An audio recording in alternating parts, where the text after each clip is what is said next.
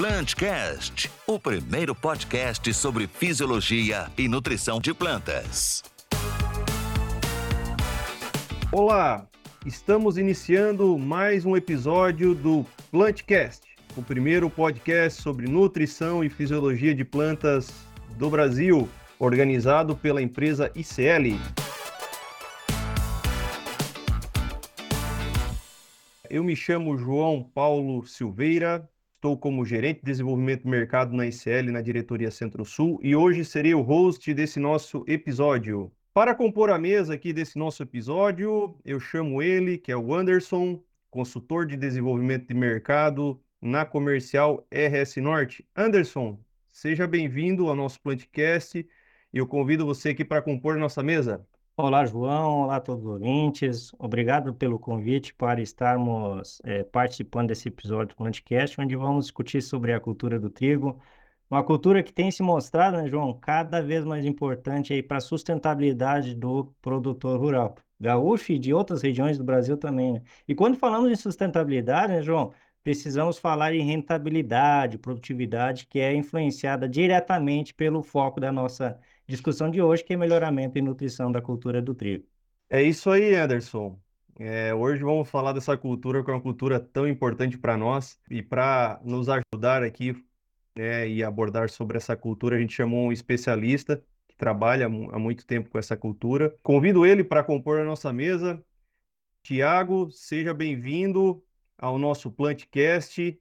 É, hoje nós estaremos abordando o tema, né, trigo, melhoramento e nutrição para maior rentabilidade do produtor. Então, Tiago, seja bem-vindo e eu pediria, Tiago, para você se apresentar aos nossos ouvintes aí. Olá, saudação a todos, todos os ouvintes, Anderson, João Paulo, grande honra estar aqui com vocês nesse podcast, podendo é, contribuir um pouco, né, e trazendo algumas informações sobre a cultura do trigo, que é uma cultura apaixonante, né?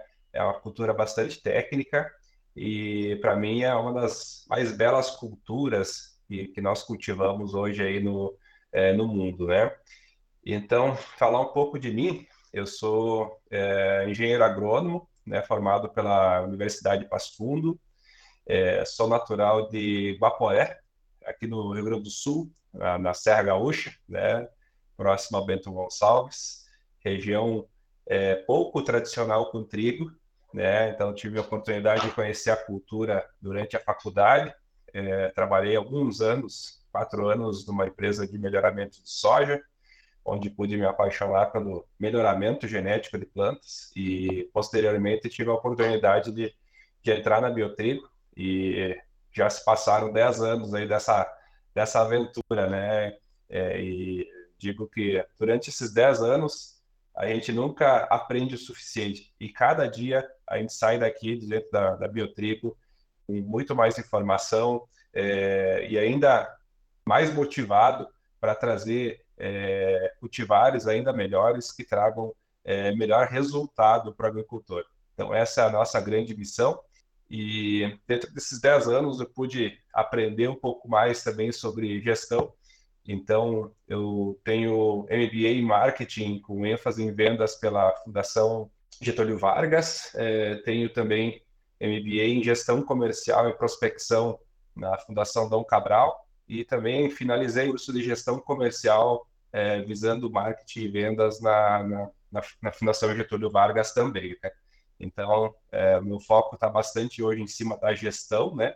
E também na visão mercado, lógica, do, do trigo, né? principalmente no que tange a, a, genética. Né?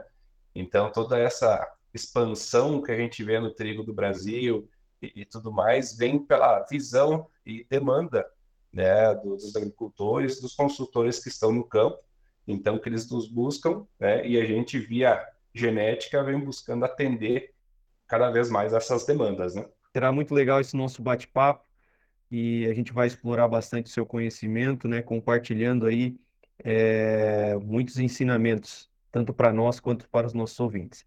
E para a gente dar o pontapé inicial aqui, Tiago, eu já faço a pergunta para você, qual que é a importância, né, para você abordar um pouquinho, qual é a importância dessa cultura para o sul do Brasil e para o Brasil como um todo? Ótima pergunta, João. Uh, o trigo ele tem uma grande importância econômica é, para o país em termos de é, receitas, né? Então, hoje a gente está falando em mais de, de 10 milhões de toneladas é, produzidas no país, né? Cinco delas foram produzidas agora nesse último ano aqui no Rio Grande do Sul, né? Então, o impacto é bem grande, né? E tem uma importância muito grande para o agricultor, principalmente, né? É, porque é uma cultura que traz renda para ele é, num período do ano onde a gente não tem é, muitas alternativas para que a gente possa é, fazer dinheiro, né? Então, que é o período do inverno. Então, ainda hoje o trigo é uma das culturas mais rentáveis para esse período do ano. Então, hoje, é, juntamente, né, é, com outras culturas de inverno, a gente consegue aí é, ter uma série de benefícios agronômicos, é, tanto na parte de conservação do solo, preservação da fertilidade, né? Toda, toda essa questão de manejo de plantas daninhas que a gente consegue é, melhorar muito do sistema produtivo quando a gente introduz o trigo no sistema, mas principalmente quanto, uh, vamos dizer assim, a questão dos benefícios financeiros, né, os benefícios econômicos que a gente tem. Então, no qual o agricultor consegue diluir muito bem os riscos, os, uh, os custos fixos da propriedade, né? Então, despesa de maquinário, mão de obra, enfim, né? E com tudo isso deixa esse agricultor é, financeiramente muito mais saudável, né? Então, trazendo aí uma série de benefícios, como eu falei, tanto agronômicos é, como é, financeiros aí por toda essa utilização da, da cultura. E também, né, está é, diretamente ligado ao nosso prato, né? Diariamente aí, tirando quem é siríaco, né, Anderson e João Paulo, os demais aí, praticamente todo dia a gente se alimenta aí de alguma coisa que contenha trigo. Né? Então, isso é muito gratificante para nós aí, em termos de melhoramento, né? É, poder estar contribuindo é, com o prato aí de cada, de cada brasileiro aí é, todo dia. Não, legal, Thiago. Com certeza a cultura que ela é muito importante quando a gente olha né, no âmbito é, agronômico, né, pela questão do sistema é, produtivo, como você muito colocou, e é, também olhando no, na, no quesito econômico também é uma cultura importante porque ela acaba compondo, né, a receita do agricultor nesse período, né, que é um período que, como você muito bem abordou aqui, né, é um período que muitas vezes a gente não tem muitas opções de cultivo e aí ela entra como uma opção aí, uma alternativa é, muito interessante para tornar, né, a propriedade rural mais rentável. E nesse aspecto, você comentou aqui, Tiago, a questão do melhoramento genético. Eu, eu queria explorar um pouquinho mais nesse, nesse tema, no quesito assim, o quanto que o melhoramento genético ele tem contribuído para, né, para o crescimento, principalmente em, na, da área cultivada, produtividades e tudo mais. Ótimo questionamento, João Paulo.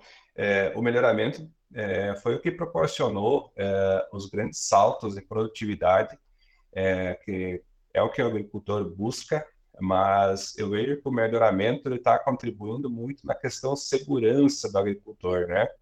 Antigamente a gente perdia trigo muito fácil, tanto por doença ou por chuvaradas, enfim, era muito fácil perder muita produtividade ou praticamente não colher, né? Hoje com as cultivares que a gente tem, né? Então se evoluiu tanto no, no, no aspecto de características visuais, né? Vamos dizer é, porte, é, tipo de planta, arquitetura de planta, né? É, mas se evoluiu muito na questão aí é, quanto à questão doenças, né? Ah, principalmente aquelas doenças de difícil controle, onde é, o agricultor muitas vezes não tem ferramentas disponíveis para fazer o controle, como elas é, a Bruzone, por exemplo, né? É o que possibilitou a gente é, poder botar um, um pé no, no cerrado, né? é, mas também outros fatores, né, como germinação da espiga, debulha natural, entre outros fatores, né, é, que o agricultor não tem ferramentas, ele não pode ir lá na, na, na agropecuária, na cooperativa, comprar um produto e aplicar para proteger contra a germinação da espiga, para proteger contra a brusônia, é muito difícil isso acontecer, né? Então, o melhoramento ele tem um papel fundamental nessa questão. E também em termos de produtividade, né? Então, que isso evoluiu em termos de rendimento, né? É, eu lembro que tem alguns artigos aí que falam na, na década de 80 aí, né, se os 1.500 quilos por hectare, né? De potencial produtivo. Hoje a gente, a gente fala aí, é, ano passado, que foi um ano excepcional, aqui para o Rio Grande do Sul, a gente teve uma, uma chuva de lavouras aí com mais de 100 sacas por hectare em áreas grandes, né? Então, ou seja, é, o trigo hoje tem maior potencial genético de, de, produtividade por hectare do que a própria cultura da soja, que é a principal é, cultura que tem hoje, né? Então, quando o clima, né, mais manejo funcionam bem, a genética pode corresponder a todo o seu potencial. E o ano passado aqui a gente pôde comprovar o quanto potencial de rendimento a gente tem, né, e quanto a gente pode evoluir em termos de produtividade na cultura do trigo. Que legal, Thiago. Eu sempre costumo, nas conversas com os agricultores, sempre mencionar que o melhoramento genético ele trabalha com o potencial, né? O máximo que a gente pode extrair da cultura. E depois, claro, né? A gente tem que trabalhar muito bem o manejo para que a gente é, consiga chegar mais próximo possível desse potencial que é expresso lá na, na semente, né? Que é expresso de fato, né, na, no melhoramento genético, né, daquela cultivar, né. E depois nós vamos falar um pouquinho de manejo, mas calma aí, Anderson. Primeiro eu quero fazer uma outra, uma outra pergunta aqui para o Tiago, porque ele abordou aqui Cerrado. Sabe, Tiago, tempo atrás eu estava rodando no Mato Grosso do Sul e eu observei uma propaganda lá de dia de campo com a cultura do trigo. Rapaz, eu, eu li umas três vezes para ver se estava certo mesmo, né? Mas de fato era, era isso mesmo. E, e me chamou muita atenção, sabe, Tiago, da expansão, né, dessa cultura, né, para os cerrados. E como uma alternativa, né, muito interessante aí, pensando, né, numa segunda safra. Eu gostaria que você abordasse um pouquinho mais sobre a sua visão é, em relação a essa expansão, Tiago, né, em, em, no quesito cultivares e no quesito, né, de, de, quais são os benefícios que essa que a cultura do trigo, né, ela teria entrando nesse sistema, né, de segunda safra, pensando nos cerrados. Perfeito. O, o cerrado ele tem alguns desafios a mais que que a gente aqui no sul, né? Então não é qualquer genética é, que vai para lá. É, como eu falei, a, a gente evoluiu muito é, em termos de genéticos, né, em características genéticas, é, principalmente né, dentro das regiões tropicais, né? Então, o, o, trigo ele vem avançando no Cerrado, Mato Grosso do Sul, até Goiás, Minas, Bahia, agora entrando no Mato Grosso, né?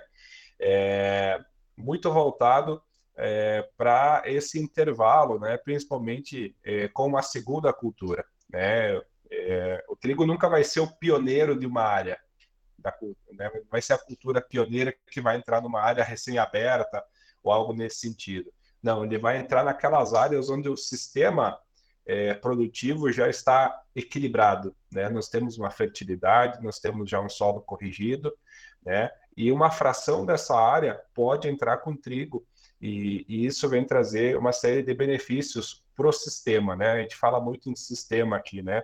É, então, que envolve toda a questão genética, culturas e manejo. Né? E dentro desse sistema, o trigo começou a entrar no cerrado para fazer a rotação, é, principalmente nos pivôs de hortaliças, né, para re, reduzir a, a, população de nematóides. O trigo tem um fator de reprodução é, negativo, né, então, ou seja, ele reduz a população de nematóides. Então, nesses pivôs, é, começou a se introduzir a cultura, é, o pessoal lá foi gostando, começaram a introduzir o trigo na, na, na, na condição de sequeiro também, né, adequaram muito a épocas, janelas de semeadura, né, então é, foram testadas cultivares. Hoje, a, a, gente, como empresa de melhoramento, nós temos um programa exclusivo do Cerrado, então são materiais que são exclusivos de lá, eles não vêm aqui para o Rio Grande do Sul, eles não, é, não permeiam outras regiões, né? É, por causa das particularidades que, que, que são necessárias para o trigo andar lá, né? resistência à brusone, tanto na folha como na espiga, é uma das, um dos pré-requisitos, né? A questão da, da, tolerância, maior tolerância à seca também, principalmente na condição de sequeira, é muito importante, né? E isso vem crescendo e expandindo, né? principalmente com, com a expansão do, do trigo, da utilização do trigo para etanol. Né? O Mato Grosso está com uma visão já bem interessante, o Mato Grosso do Sul já é, vem expandindo, né? os moinhos também, é, por logística, vem se interiorizando, então, ou seja, é, construindo é, plantas é, mais é, no interior, né? principalmente buscando uma logística mais próxima, ou seja, a produção do trigo à volta do moinho. Né? Então, tem vários uh, grandes moageiros aí uh, se instalando, tanto no Mato Grosso do Sul, uh, Mato Grosso, Minas, Goiás, né? Bahia também, né? E hoje os moinhos se concentram muito no litoral, visando o trigo importado, né? E hoje, pela genética, a gente tem uma qualidade excepcional que a gente consegue atender com trigo nacional aí as demandas que eles têm. Então, logisticamente e por questão de impostos e tudo mais, né, eles ficam muito mais competitivos utilizando o trigo nacional e principalmente próximo às suas plantas, né? Então, isso vem trazer aí é uma série de benefícios para essa região, né, que pode introduzir mais uma cultura, é, visando também né, os problemas que a gente tem com milho safrinha, é, principalmente com cigarrinha, né, enfesamento e outros problemas, né? e o trigo acaba entrando aí como uma grande alternativa, é, principalmente para essas regiões aí, trazendo boa rentabilidade para os agricultores também. Que legal, Tiago. Então, é, olhando aí num futuro próximo, tu acredita que a, essa cultura ela tende a expandir de forma rápida aí para as regiões dos cerrados aí, então? Eu acredito que sim, João Paulo. É, o Cerrado é um dos grandes celeiros que a gente tem né, é, no, no país o qual a gente pode expandir bastante ainda em termos de porcentagem é, de área cultivada, né? É, vamos dizer, Rio Grande do Sul, Paraná, Santa Catarina, né? A gente já está, vamos dizer assim, muito próximo ao, a um limite é, de área saudável, né? Então, de 30% das áreas cultivadas, né? E o cerrado, hoje, a gente utiliza aí menos de, de 5% ainda, né? Então, ou seja, tem muito espaço que a gente possa crescer e expandir a cultura. Claro, adequando genética, manejo, né? E o sistema produtivo aí para que tenha o um encaixe para a cultura, né? E também que tenha demanda, né? Então, ou seja, com a implantação dessas plantas é, de moagem é, interiorizadas aí, a gente pode ter um mercado bastante líquido, né? E também que consiga deixar é, competitivo, né? E melhorar muito a questão logística, né? Hoje, né? o pessoal nos questiona muito, né? ah, o Brasil vai ser autossuficiente em trigo. Eu digo assim, eu acho bem difícil que a gente consiga ser nos próximos 50 anos. O nosso problema não é produzir, o nosso problema é armazenar. Se a gente armazenar 12 milhões, 13 milhões de toneladas aqui dentro do país, a gente não consegue mais receber soja, a gente não consegue mais receber milho. É, o Cerrado vive, infelizmente, né? É, tive conversando com alguns é, clientes de lá, é, muitos deles estão com milho a céu aberto, estão com culturas a céu aberto lá, porque não tem capacidade estática de armazenagem. Então, é, esse vai ser o fator limitante também pela questão logística, né? Que ela toda hoje é, em cima de caminhões, né?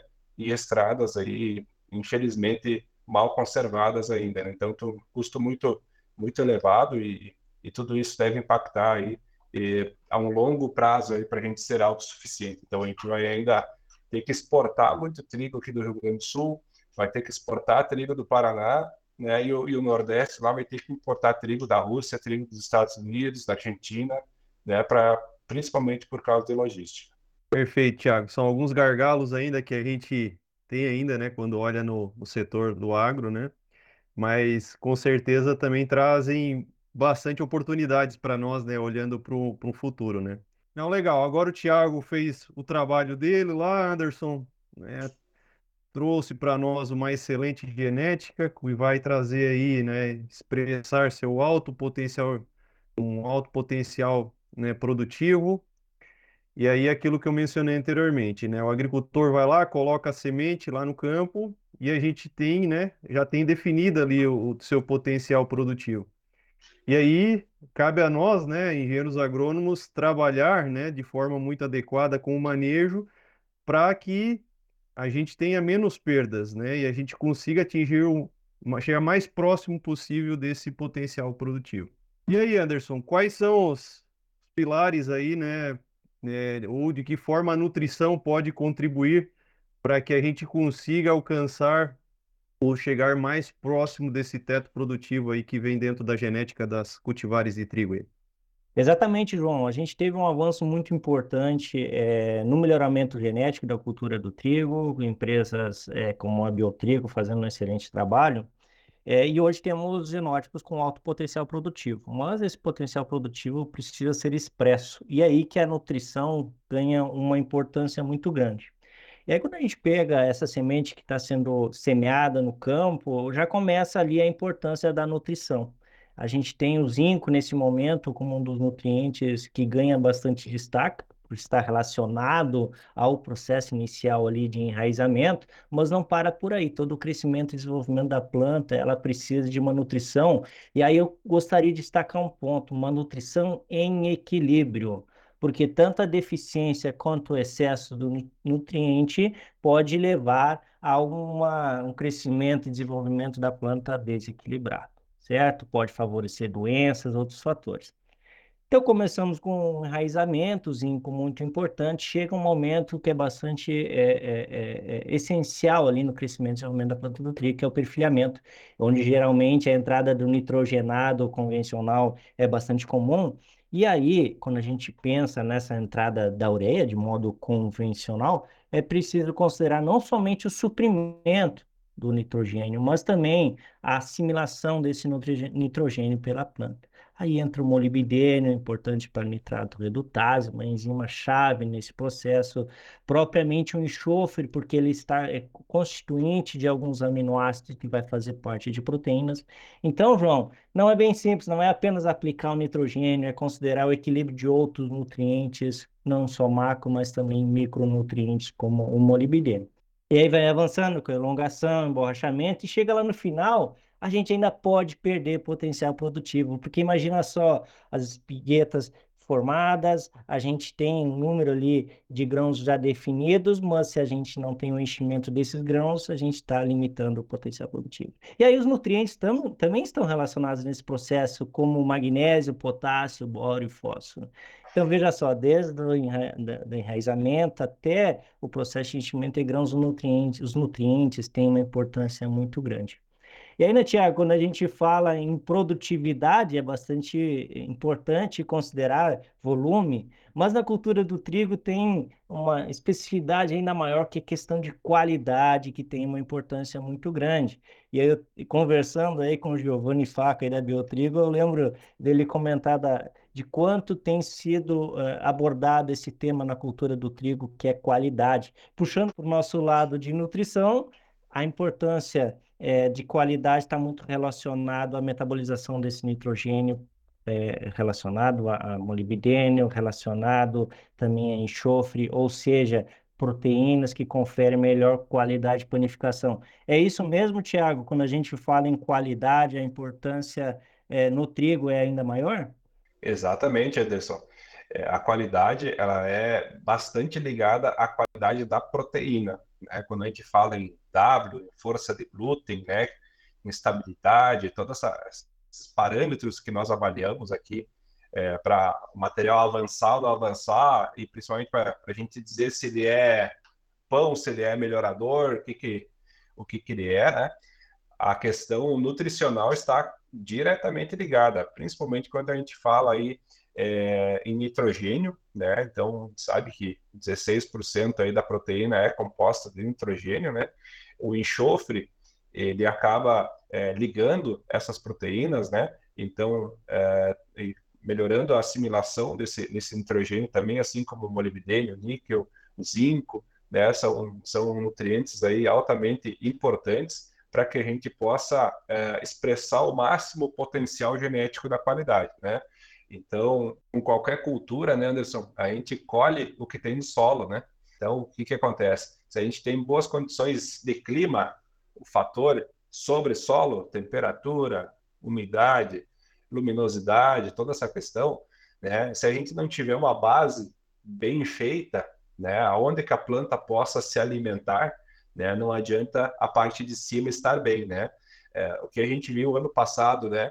É, por que, que lavouras, muitas vezes, né, só com uma cerca de divisa ou uma estrada, de um lado, né, estava dando 110, 120 sacas por hectare, e do outro lado da cerca ou do outro lado da estrada, ela, a, a, a mesma cultivar, vamos dizer assim, né, estava entregando 60, 70. É, será que choveu mais de um lado, menos do outro? O que aconteceu? Né? Então, isso impacta muito a questão da fertilidade. O que tem no pé da planta, o que está na boca da planta, né, Anderson? Então, hoje, a cultura do trigo, ela é, não só o trigo, mas todas as culturas, elas são limitadas pelo fator fertilidade, né, pelo arranjo, pelo equilíbrio da fertilidade, né? É, muitas vezes a gente se preocupa em colocar NPK só, né? É, vai comprar um adubo, ah, quanto tem de nitrogênio, quanto tem de fósforo, quanto tem de potássio, né? Só que esquece de todos os outros elementos que estão ali, né, que, que contribuem diretamente para a produtividade e principalmente para a qualidade. Né? Hoje, é, estudando trigo no mundo, né, Anderson, eu nunca vi uma cadeia tritícola prosperar sem qualidade. Né? Então, é um trabalho que a gente faz é, que está na nossa mão, que é melhorar geneticamente os materiais, sim, mas a gente precisa aí de um reforço em termos de fertilidade muito grande, né? E isso vai trazer benefícios não só para trigo, né? Vai trazer mais produtividade para soja, mais produtividade para o milho, canola, enfim, qualquer cultura que o agricultor for cultivar nessa área aí, né? É, ele vai conseguir melhores resultados. E outra ferramenta muito importante, né, é que ele consiga conservar, né, esse, essa nutrição nesse solo, né, que ele não perca aí é, por erosão laminar, que ele não perca por lixiviação, que ele, que ele tenha formas, né, manejos que ele consiga ter essa conservação dessa fertilidade, né. E hoje se fala muito em carbono, né, Anderson? É, então, hoje a agricultura é, é a maior fonte aí de carbono neutro do mundo, né? Então, como é que a gente constrói isso junto com a fertilidade, né? Então, a, a fertilidade hoje é um tema assim muito discutido aqui dentro. O Giovanni, que é, que é meu colega aí, gerente de experimentação, ele faz uma série de trabalhos na parte de fertilidade, ele estuda muito a fertilidade, né? Então, para que a gente possa levar, além da genética para o agricultor, uma série de informações, né? E essas parcerias que a gente faz com empresas como a ICL aí, nos ajudam muito a, a ter boas ferramentas, né, a discutir né, e enriquecer principalmente o, os diálogos é, de posicionamento aí, de fertilidade, demanda nutricional é, das cultivares da, da biotrigo. E um fator importante, Tiago, quando você traz da importância da qualidade é, dos grãos, o enxofre como um elemento bastante relacionado a essa qualidade, por estar relacionado à produção de proteínas que conferem melhor qualidade de panificação, a gente tem uma situação bastante corriqueira aí de deficiência desse elemento no solo, né? E quando você traz também é, a questão é, de termos esse nutriente disponível durante todo o ciclo, é importante também considerar eficiência no fornecimento de fertilizantes, né? Quando a gente tem fertilizantes de eficiência aprimorada, né? Com, conseguindo suprir durante todo o ciclo esse nutriente, não só enxofre, mas também pensando em boro, pensando em nitrogênio. E aí, falando em nitrogênio, é bastante caracterizado, né, tanto o excesso como a deficiência de nitrogênio predispondo a cultura do trigo, assim como outras culturas, a maior ocorrência de doenças. E esse ano a gente tem uma predisposição ainda maior a doenças, porque estamos em um ano de El Ninho, com maior ocorrência de chuvas, maior possibilidade de ocorrer manchas, bacteriose, e aí sim, equilíbrio nutricional é ainda mais está mais ainda em pauta. Não só o nitrogênio, o cobre importante para a lignina, o enxofre, como a gente já comentou também, importante para enzimas que defende as plantas contra as doenças, propriamente magnésio, potássio e outros nutrientes, né? Como que você vê, Tiago, é, o melhoramento genético contribuindo também para termos é, genótipos mais resistentes a doenças? Ótimo apontamento, Anderson. A gente sim é, se preocupa em trazer materiais aí com bons níveis de segurança, né? É, hoje a questão doenças, né, é bem relativo é, em termos de, de nutrição, né? Vamos dizer assim, a planta não se comporta diferente da gente, né? Então, quando a gente está bem nutrido, eu não estou falando aqui em comer pouco, né? Ou comer muito, mas sim comer certo, né? Então, a planta ela tem a mesma, a mesma visão, né? Então, ou seja, se ela tem a, a disponibilidade de nutrientes que ela precisa e ela está bem nutrida, ou seja, com equilíbrio nutricional, ela é uma planta muito mais resistente, né? Principalmente quando a gente fala em manchas foliares, né, Anderson, que é uma doença é, bem constante aí. Esse ano a gente está observando bastante pressão de mancha, principalmente aqui no Rio Grande do Sul, é, principalmente nessas lavouras que foram semeadas, né, e que foi feito os nitrogênios antes daquela semana do tornado ali, do, do ciclone que a gente teve, né? Então, com todo aquele volume de chuva que muito nitrogênio se perdeu, né? Então, uh, a gente vê que essas lavouras estão uh, andando de forma muito mais amarelecidas, né? Então, ou seja, a mancha está entrando mais short, né? O potencial produtivo já está mais enxuto, né? Outras doenças também avançando, tanto o ítio como ferrugens, né? É, e isso vai, vai seguir até o final da, da, da construção da produtividade dessa lavoura, que já vai estar limitada, né? Aí, ah, o problema é a cultivar, que é muito suscetível, não sei o quê, né? Só que daí a parte da fertilidade está faltando, né? Então, vamos dizer assim, muitas vezes a gente culpa a genética, né, por a, os problemas, todas as deficiências que a gente tem, né? É, mas se a gente trabalhar o equilíbrio entre fertilidade, né, a nutrição adequada aí para essas plantas, elas se tornam muito mais resistentes, né? É, a gente, com o melhoramento, né, é, tem muitas gangorras dentro, né? Quando a gente coloca só gene de, de resistência às doenças, né, esses genes roubam o espaço de genes de produtividade, né? Então, uh, ah, para a gente ter uma resistência, uma imunidade, eu diria assim, a, a, a doença, vamos dizer assim, chegar ao ponto do agricultor não ter que fazer mais fungicida na cultura do trigo, quantos sacas, quantas sacas por hectare ele está disposto de abrir mão por, de rendimento dessa mesma área, né? Então, são, são uh, antagônicos, né? E quando a gente observa o comportamento de mercado de materiais, né? O nosso material mais suscetível às doenças é o Tebil Toruki, né? E ele está no mercado aí desde 2014. E esse trigo, ele, é, a gente tem dificuldade de tirar ele do mercado e substituir ele do mercado. Por quê? É um trigo muito produtivo, né? Então, o agricultor ainda, mesmo ele sabendo que é um material mais suscetível às doenças, ainda aposta nele porque sabe que ele responde em produtividade. Então, hoje, a principal, a principal demanda do agricultor é rendimento. Né? A questão do manejo, ele vai buscar adequar. Ah, em alguns momentos ele vai se frustrar, não, não trabalhou o suficiente que o material precisou e tal. E, e assim, hoje eu diria que é um dos caminhos que o melhoramento genético vai tomar, que é buscar maior potencial, né? é buscar qualidade é, superior. Né? Então a gente vem trabalhando forte em cima desses quesitos, né? E, e trazendo segurança, né? Então resistência, né? É, mais acentuada naquelas que o agricultor não tem ferramenta, né? onde não tem fungicida, aonde não tem é, inseticida, onde não tem uma forma, uma ferramenta, né, que ele possa atuar diretamente, né?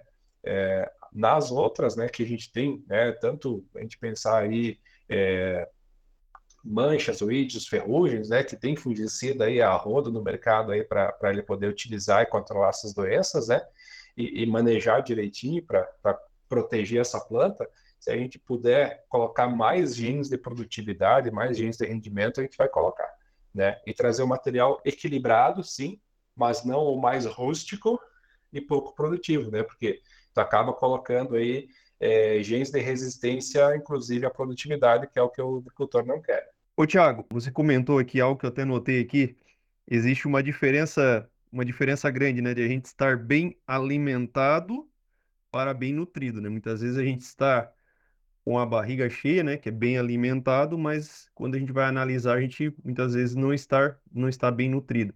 E aí até trago aqui alguns dados né, que reforçam isso, né? Hoje, é, aproximadamente aí 20% da população global ela é deficiente em zinco. E se a gente for analisar, é, tem muitos outros estudos que mostram, né, trazem esses dados para a gente. E aí, nesse quesito, é, nós hoje da ICL, a gente, a gente vem trabalhando e a gente vem puxando uma bandeira, né, levantando uma bandeira muito forte, que é a questão da biofortificação.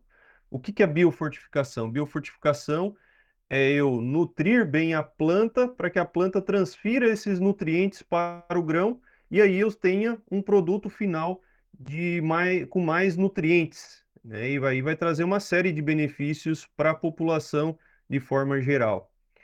É, qual é a sua visão, Tiago, em relação a essa questão, essa temática de biofortificação? Você vê que é uma tendência ou é algo que está ainda distante? Qual que é a sua...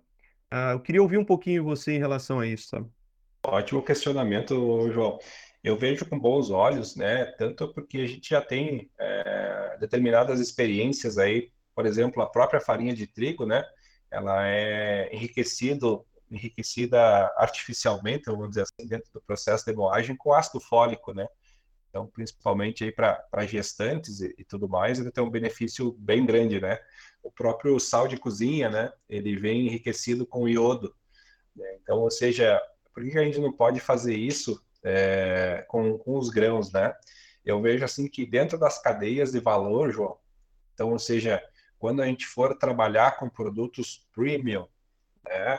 A gente vai conseguir capturar valor, inclusive, em cima disso. Né? Então, ou seja, trabalhar a parte de fertilidade. Hoje, na cadeia de sementes, eh, já se faz isso, né? Tem muitos eh, multiplicadores, eh, né, parceiros nossos aí, que já trabalham uma fertilidade, uma nutrição muito boa na, na, na planta mãe, vamos dizer assim, para entregar uma semente melhor nutrida e isso corresponde a uma melhor qualidade dessa semente na sequência, né? Principalmente quando a gente fala em soja, né?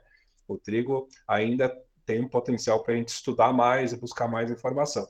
Né? Então, eu vejo que isso pode se tornar, em termos de futuro, aí, uma cadeia de valor, no qual a gente possa é, trabalhar essa questão é, nutricional, né? plantas bem nutridas, fornecendo grãos com melhores níveis nutricionais e a gente consiga capturar a, a valor aí do, do, consumidor aí por ofertar um, um, produto com esse perfil. Legal, é, Tiago. Até abro um parênteses aqui.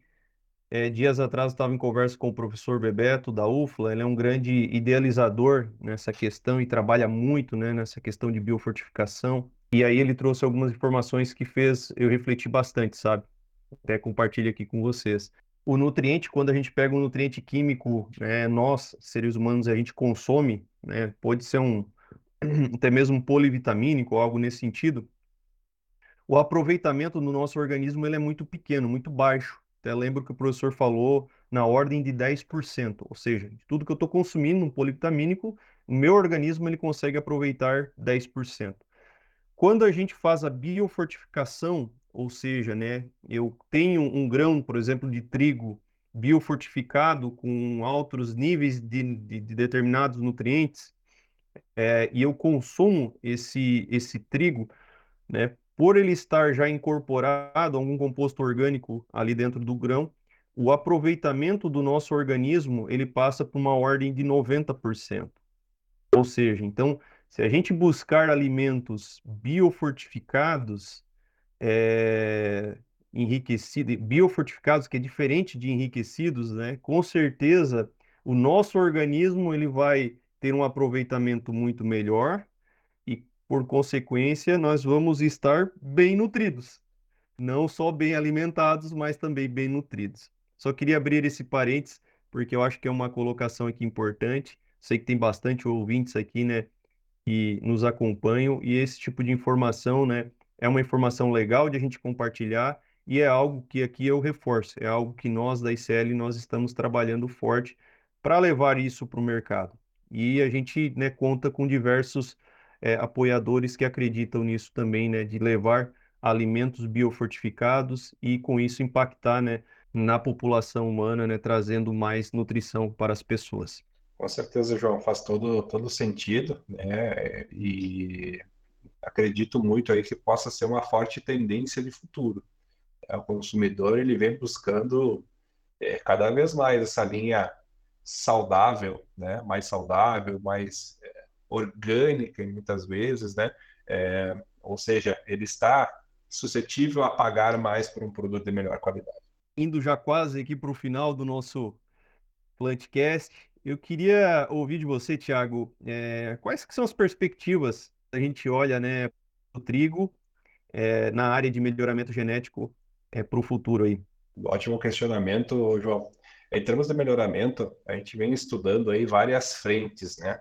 Então, como citei antes para ti, né, nós temos aí vários programas, né? Então, no Brasil são, são quatro programas, né? Então, separados aí por regiões. Né? Então, para que a gente possa trazer os materiais, onde assim, melhor, é, com melhor desempenho para dentro de cada região, né? É, além disso, a gente tem uma série de estudos muito fortes é, em cima da melhor resistência à giberela, é, que, que, é uma doença aí que causa bastante perdas é, quantitativas lá para o agricultor, mas nós temos muitas perdas qualitativas, né? É, principalmente aí causadas, né, é, por micotoxinas, né? Então, nos grãos dos cereais, né? Então, que é o famoso DOM aí, né? Então, tem busca aí, em termos de genética, né? é, trazer melhor, os melhores materiais aí para resistência a, a, essa doença também, né? É, além de outros, outras características aí bem importantes, né? É, que o agricultor valoriza bastante, como o tipo de planta, resistência a acamamento, resistência à germinação da espiga, né? Uma série de fatores aí, né? Uma melhor tolerância às umidades, né? Para a gente estar tá entrando bastante forte com trigo na região sul do estado, aqui do Rio Grande do Sul, regiões mais úmidas, né? Então, tem, tem uma necessidade grande da gente olhar, observar é, essas demandas, né? Então, a gente, como melhoramento, é uma empresa que tem é, muito mais ouvidos do que boca, né? Então, para que a gente possa ouvir muito mais as demandas, né? E falar menos do que, do que a gente precisa, né? Então, ou seja, principalmente para a gente conseguir atender a demanda de, do agricultor, a demanda do consultor, da cooperativa, da indústria, né? Em termos de qualidade também. Né? Então a gente vem trabalhando aí muito alinhado, né? Então como um intermediador é, é, tanto do, do interesse do agricultor com o interesse da, da indústria é, de alimentos, né? É, e essa questão da biofortificação já já é um dos temas que a gente trabalha bastante aqui, né? É a qualidade de grãos, né? Então a nutrição de grãos, né? Então isso é, vem numa caminhada aí bem interessante, né? Além de outras é, outras demandas aí que surgem, né, é, de especialidades, né, então trigos diferentes. Agora, semana passada, ter uma ideia, Anderson João, a gente fez o lançamento da primeira cultivar exclusiva para malte do Brasil, lá com, com a Agrária, né, que hoje é a maior, a maior maltaria do, do país, né. Então, ou seja, é, vem surgindo nichos de mercado, é, nichos interessantes de mercado aí com demandas específicas, né, então, que a gente consegue, via qualidade, entregar um produto aí é, excepcional aí, né? E, com certeza é, somar bastante aí dentro do mercado nacional. Que legal, Thiago. Que legal. Quando o assunto ele é bom, ele passa rápido, né? E assim já se passaram aqui um bom tempo aqui do nosso bate-papo. Anderson, gostaria de chamar você aqui novamente para você deixar aí uma mensagem final para os nossos ouvintes. João, a gente viu hoje que o melhoramento e a nutrição estão diretamente relacionados a maior produtividade, maior qualidade de grãos, e isso então mostra da importância desse trabalho, desses ajustes eh, nutricionais e também estar tá trabalhando com genótipos de melhor potencial produtivo para obtermos maior produtividade, maior qualidade de grãos. E isso tudo vai, ao final, levar mais rentabilidade para o produtor, para a produtora rural e levar mais sustentabilidade para o negócio. Eu achei muito bacana a nossa conversa e, e passou rápido mesmo, hein, João? Beleza. Obrigado aí, Anderson, pelas, pela participação, obrigado pelas colocações. Tiago, hoje, né, quando a gente pega as agências de, de pesquisas, é, elas mostram que a gente tem na ordem de 6 milhões de estabelecimentos rurais no Brasil. Se você tivesse a possibilidade colocar uma plaquinha em, na entrada de cada um desses estabelecimentos e deixar lá uma mensagem para que todo dia que o agricultor fosse entrar na sua propriedade, ele olhasse aquela mensagem.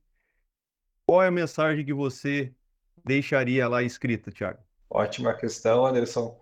Né? Hoje a gente fala muito em sustentabilidade do, do sistema produtivo, né? Então, hoje, dentro desses estabelecimentos, né, tu bem citou, nós temos uma proporção muito grande de monocultivos, né? Então, ou seja, a agricultura trabalha somente uma cultura anualmente. Né?